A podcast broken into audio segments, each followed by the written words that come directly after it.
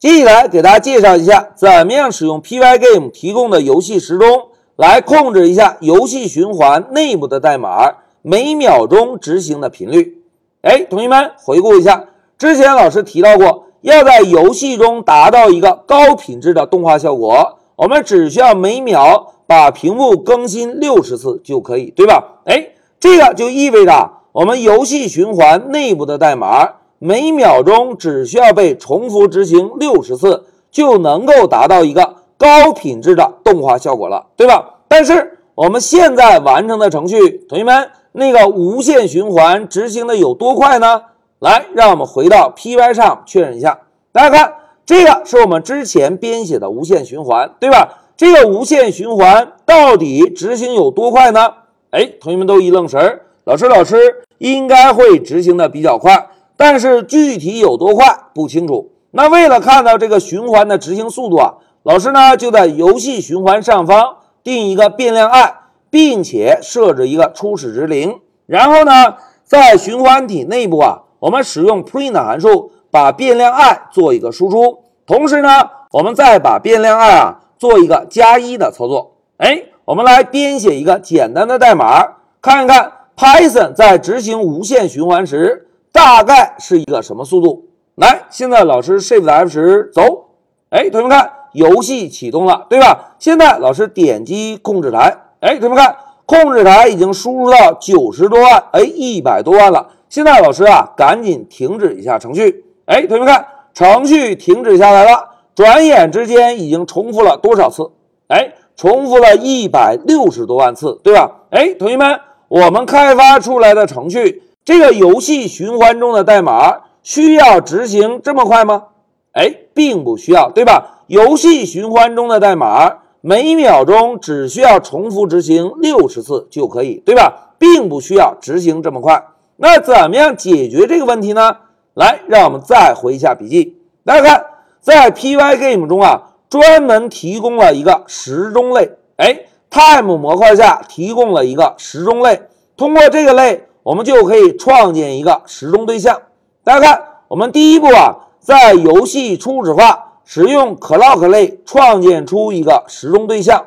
然后呢，在游戏循环内部，我们让时钟对象调用一下 tick 方法，哎，并且把我们希望指定的重复频率当做参数传递给这个方法就可以。哎，在游戏初始化创建个时钟对象。在游戏循环调用 tick 方法，并且指定一下执行的频率就可以。哎，真的是这么简单吗？来，让我们回到 Pycharm 确认一下。同学们看，现在老师啊，把光标先放在游戏循环的上方，我们在上方啊来创建一个时钟对象。哎，创建了时钟对象之后，才好在游戏循环内部让时钟对象来调用 tick 方法，对吧？那现在老师啊。就给时钟对象起个名字，叫做 clock。然后呢，使用 Pygame 的 time 模块，我们敲一个点儿，找到 clock 这个类。哎，大家看，一个对象创建完成。那紧接着，老师呢就在无限循环内部让时钟对象来调用一下 tick 方法。现在大家注意看，老师敲一个点儿，然后敲一下 tick。哎，同学们发现没有？tick 并没有智能提示，对吧？但是不影响我们代码编写。现在大家看，老师啊写一个数字六十，也就是我们希望无限循环内部的代码每秒钟重复执行六十次。哎，代码改造完成。同学们，我们再来运行一下程序，跟之前运行的效果做一个对比。来，现在 Shift F 十走。哎，同学们看，现在老师啊直接点击控制台。哎。现在我们只是看到一百多的数字，对吧？那现在老师啊，向下方继续滚动，哎，大家看，现在这个数字变化虽然还很快，但是远远比之前怎么样？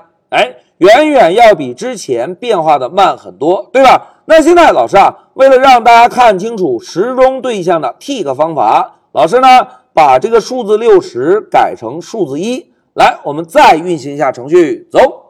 哎，程序启动了，老师啊，直接点击控制台，大家看，差不多每隔一秒变化一个数字，对吧？每隔一秒变化一个数字，哎，这个就是 tick 方法的作用。大家看，在游戏循环外部创建一个时钟对象，在游戏循环内部，我们让时钟对象调用 tick 方法，tick 方法的参数就可以来指定 while 循环内部的代码执行的频率了，对吧？哎，老师写一下，可以指定循环体内部的代码执行的频率。哎，这个就是时钟对象 tick 方法的作用。